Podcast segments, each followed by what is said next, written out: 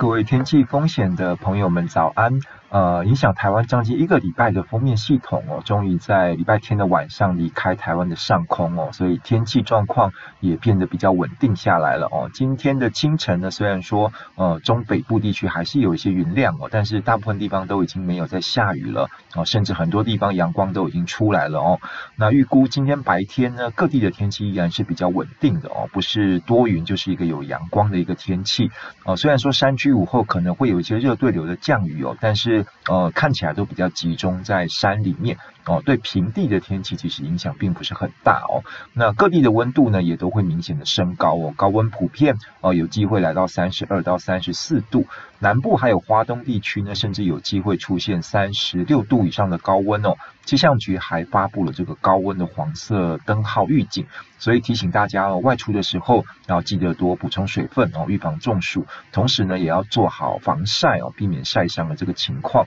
明天呢，锋面还在台湾的北边哦，台湾就在锋面前的这个西南风的环境里面，水汽来看呢，会比今天稍微增多一点哦，所以呃，可能今天晚上到明天清晨，在中南部的沿海就会有一些局部的短暂阵雨。那明天白天呢，各地山区的这个午后热对流也会变得比较明显一点啊，甚至呢，在北部啊、东半部的这个平地哦，也有机会哦，在下午的时候被热对流的影响哦，天气会比较不稳定一点。那所以说，其实如果外出或者是到山区活动哦，都要记得携带雨具。那各地的温度其实还是蛮高的哦，所以说呃，防晒跟防中暑依然是非常的重要。那礼拜三到礼拜四的时候呢，封面的系统又会比较接近到北部地区哦，所以说我们的大气不稳定度会明显的增加。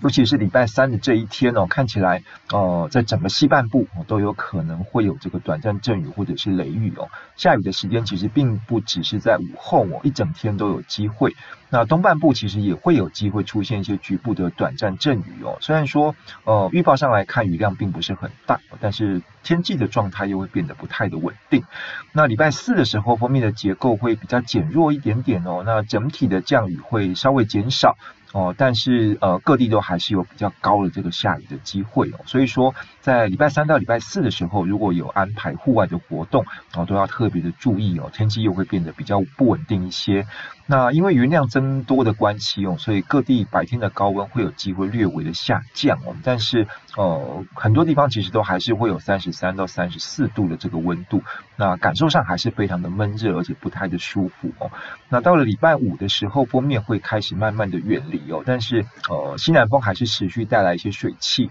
所以在迎风面的西半部呢，还是会有机会出现短暂阵雨或者是雷雨的情况哦。天气还没有说很稳定，一直要到礼拜六、礼拜天，呃，西南风虽然还在影响台湾哦，但是水汽会慢慢的减少。